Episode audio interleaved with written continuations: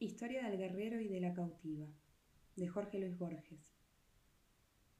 En la página 278 del libro La poesía, Bari, 1942, Croce, abreviando un texto latino del historiador Pablo el Diácono, narra la suerte y cita el epitafio de Droctulft. Estos me conmovieron singularmente, luego entendí por qué. Fue Droctulft un guerrero lombardo que en el asedio de Ravenna abandonó a los suyos y murió defendiendo la ciudad que antes había atacado. Los raveneses le dieron sepultura en un templo y compusieron un epitafio en el que manifestaron su gratitud. Contexit caros dum nos amat ile, parentes. Y el peculiar contraste que se advertía entre la figura atroz de aquel bárbaro y su simplicidad y bondad.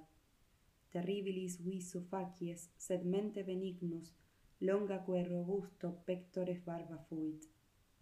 Tal es la historia del destino de Droctulft, bárbaro que murió defendiendo a Roma, o tal es el fragmento de su historia que pudo rescatar Pablo el diácono. Ni siquiera sé en qué tiempo ocurrió, si al promediar el siglo VI, cuando los longobardos desolaron las llanuras de Italia, si en el octavo, antes de la rendición de Ravenna. Imaginemos, este no es un trabajo histórico, lo primero. Imaginemos su specia eternitatis a Droctulft, no al individuo Droctulft, que sin duda fue único e insondable, todos los individuos lo son, sino al tipo genérico que de él y de otros muchos como él ha hecho la tradición, que es obra del olvido y de la memoria. A través de una oscura geografía de selvas y de ciénagas, las guerras lo trajeron a Italia, desde las márgenes del Danubio y del Elba, y tal vez no sabía que iba al sur, y tal vez no sabía que guerreaba contra el hombre romano. Quizá profesaba el arrianismo, que mantiene que la gloria del Hijo es reflejo de la gloria del Padre, pero más congruente es imaginarlo devoto de la tierra, de Erza, cuyo ídolo tapado iba de cabaña en cabaña en un carro tirado por vacas, o de los dioses de la guerra y del trueno, que eran torpes figuras de madera, envueltas en ropa tejida y recargadas de monedas y ajorcas.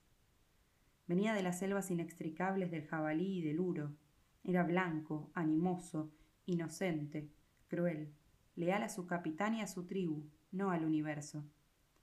Las guerras lo traen a Ravenna y ahí ve algo que no ha visto jamás, o que no ha visto con plenitud. Ve el día y los cipreses y el mármol. Ve un conjunto que es múltiple sin desorden.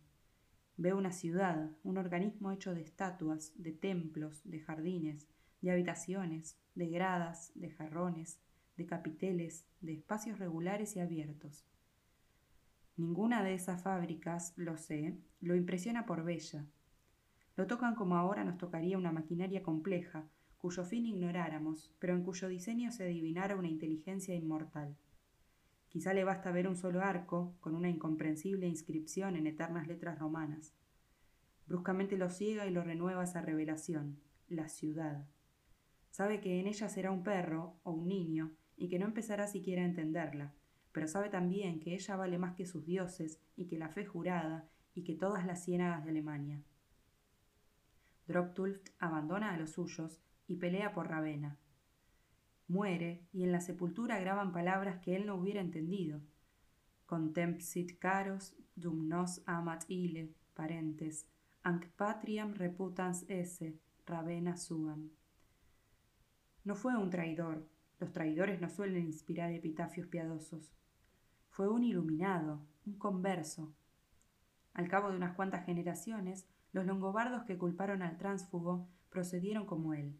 Se hicieron italianos, lombardos, y acaso alguno de su sangre, Aldíger, pudo engendrar a quienes engendraron a la Ligieri. Muchas conjeturas cabe aplicar al acto de Droctulft. La mía es la más económica.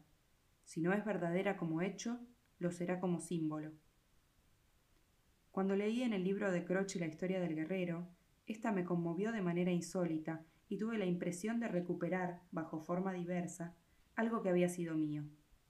Fugazmente pensé en los jinetes mogoles que querían hacer de la China un campo infinito de pastoreo y luego envejecieron en las ciudades que habían anhelado destruir. No era esa la memoria que yo buscaba. La encontré al fin, era un relato que le oí alguna vez a mi abuela inglesa, que ha muerto. En 1872, mi abuelo Borges era jefe de las fronteras norte y oeste de Buenos Aires y sur de Santa Fe. La comandancia estaba en Junín. Más allá, a cuatro o cinco leguas uno de otro, la cadena de los Fortines. Más allá, lo que se denominaba entonces La Pampa y también tierra adentro. Alguna vez, entre maravillada y burlona, mi abuela comentó su destino de inglesa desterrada a ese fin del mundo. Le dijeron que no era la única y le señalaron, meses después, una muchacha india que atravesaba lentamente la plaza. Vestía dos mantas coloradas e iba descalza. Sus crenchas eran rubias. Un soldado le dijo que otra inglesa quería hablar con ella. La mujer asintió. Entró en la comandancia sin temor, pero no sin recelo. En la cobriza cara, pintarrajeada de colores feroces, los ojos eran de ese azul desganado que los ingleses llaman gris. El cuerpo era ligero, como de cierva, las manos fuertes y huesudas. Venía del desierto, de tierra adentro, y todo parecía quedarle chico, las puertas, las paredes, los muebles. Quizá las dos mujeres por un instante se sintieron hermanas. Estaban lejos de su isla querida y en un increíble país. Mi abuela enunció alguna pregunta. La otra le respondió con dificultad, buscando las palabras y repitiéndolas, como asombrada de un antiguo sabor. Haría quince años que no hablaba el idioma natal y no le era fácil recuperarlo. Dijo que era de Yorkshire, que sus padres emigraron a Buenos Aires, que los había perdido en un malón, que la habían llevado los indios y que ahora era mujer de un capitanejo, a quien ya había dado dos hijos y que era muy valiente.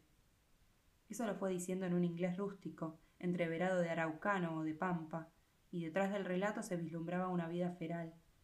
Los toldos de cuero de caballo, las hogueras de estiércol, los festines de carne chamuscada o de vísceras crudas, las sigilosas marchas al alba, el asalto de los corrales, el alarido y el saqueo, la guerra, el caudaloso arreo de las haciendas por jinetes desnudos, la poligamia, la hediondez y la magia.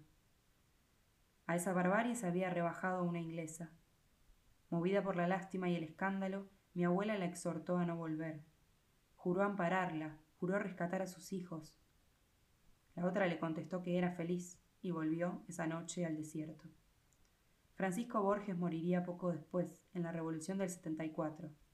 Quizá mi abuela entonces pudo percibir en la otra mujer, también arrebatada y transformada por este continente implacable, un espejo monstruoso de su destino. Todos los años la india rubia solía llegar a las pulperías de Junín o del fuerte Lavalle, en procura de baratijas y vicios.